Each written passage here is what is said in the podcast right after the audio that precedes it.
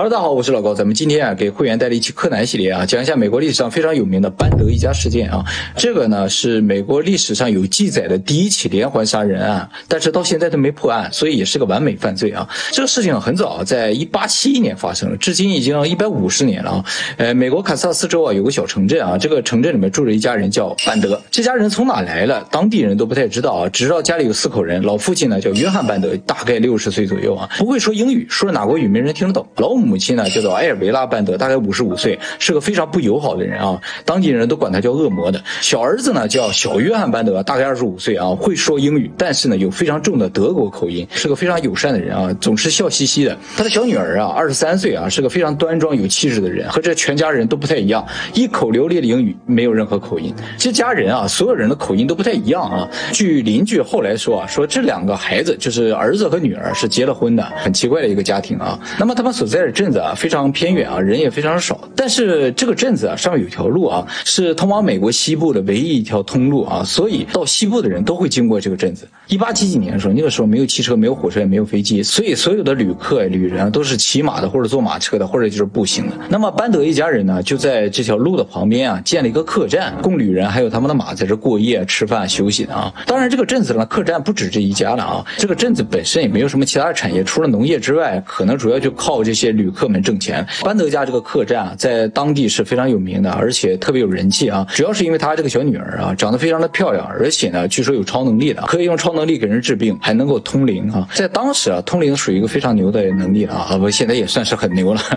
他们可以和死人通话的啊，所以他们的旅店呢是在当地特别受欢迎的。有些旅人可能只是为了去见识一下他的超能力才住在这儿的啊。但是在一八七一年的时候啊，这个镇子附近的野地里面发现了三具尸体啊，这三个人呢都是路过这个。镇子的旅人都被割了喉啊，头也被砸扁了。警方呢也时不时会接到一些旅人失踪的就报案啊，就开始调查这个地方了啊。因为旅店是当地一个非常重要的产啊，如果有旅人被杀的话，就没有人敢在这儿住了嘛。现在也是一样嘛，旅游区的治安就会好一点嘛，是吧？如果旅游区治安不好了，谁也不敢去旅游的话，就会严重打击当地的经济啊。所以警方呢一直不觉得是当地人作案啊，但始终也没有找到任何线索。在当时啊，通信也不是很发达的，所以一般有人失踪报案都过了好几个月才来的，是吧？本身他们也。只是旅人路过这儿嘛，所以家人发现可能都比较晚。就这样过去了大概两年左右，在一八七三年的时候，这个事情突然有一个很大的进展啊，就是有一个叫牛顿的人啊，他和他的小女儿大概十八个月大的啊，到这个班德的客栈来入住啊，结果呢？消失。这个叫牛顿的人本身其实没有什么特别，只是他有个邻居非常厉害啊，是当地非常有名的一个医生啊，叫做威廉·亨利·约克。这个约克医生啊，发现他邻居不见了之后呢，就来找这个人了，到当地去打听说有没有看到这个我有个朋友，我一个邻居啊叫牛顿的啊，结果去找人，这个医生啊也消失。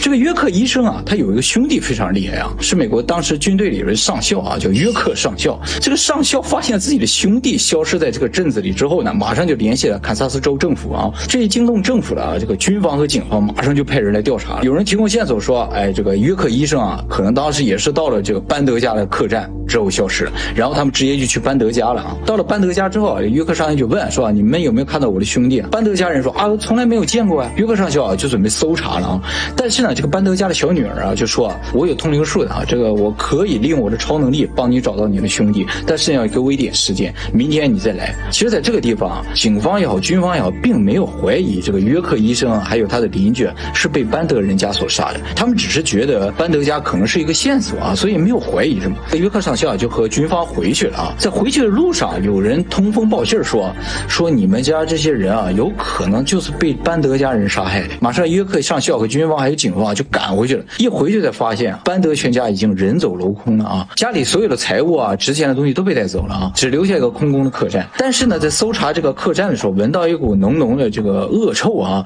他们就顺着这个味道啊找过去，发现啊这个客栈里面有一个密室啊，密室里面有很多的尸体。后来呢，又在客栈后面的一个苹果园里面挖出了十一具尸体，其中呢就包括约克医生，还有他的邻居，还有那个小女儿啊。经过调查呢，这所有的尸体啊，包括这个密室也好，还有这个苹果。果园里挖出来的，死法基本上都是一样的啊，就是被人用锤子砸了头之后割喉了，和之前在野地里发现的几具尸体基本上是一样的。也就是说，班德家开这个客栈就是美版的龙门客栈啊，他们呢专门瞄准这种单独行走的旅人，然后把他们杀害之后呢，掠走他们的财物，然后再在附近的草地里边啊把他们埋掉啊。后来警方呢悬赏两千美金去抓这一家人，但直到今天就再也没有人见过这家人啊。那么这个班德客栈呢，现在已经不存在了啊，在那个地地方已经变成了一个土堆。这个土堆呢被命名为叫班德莽子啊，呃，就是班德土堆的意思。现在呢算是堪萨斯州的一个景点啊。当时在酒店里查出来的一些怀疑是作案工具的锤子还有刀子呢，现在也陈列在堪萨斯州的历史博物馆里边啊。这个班德土堆也算是美国历史上第一个以犯罪者的名字命名的地名啊。第二个可能就是库珀镇是吧？我们以前讲过迪贝库珀，迪贝库珀也是凭空消失的嘛。他跳伞下去那个小镇后来就改名叫库珀镇了啊，都是以犯罪分子的名字来命名。那么和班德加同时代的一个，也就是说十九世纪末期的美国著名作家叫劳拉·英格斯·怀德啊，就把这个事情写进了他的小说里。他的小说呢名字叫做《草原上的小木屋》啊。劳拉说啊，他的父亲曾经参与过这个案子的搜查啊，但他父亲不知道为什么就说这一家人一定找不到了。他父亲究竟看到了什么，了解到什么，他不知道。但父亲说了这么句话啊，他印象非常深刻。但是，由于这个事情里面涉及到了一些超能力还有通灵师的问题啊，呃，也有人猜测说这家人是不是本身就就不是这个世界上的人等等吧，啊，所以吸引了很多灵异题材的作者啊，写了一些相关的文章啊，或者是一些创作物。大概在五年前，二零一六年的时候，这个事情呢还被改编成了电影啊，名字就叫做班德。好，那么今天就给大家介绍这样一个非常有名的连环杀人啊。其实我比较感兴趣的部分呢，可能是通灵这个部分，是吧？啊，那么关于通灵呢，以后也会给大家专门做影片讲解的。那么今天就先到这里，下期再见了啊，拜拜。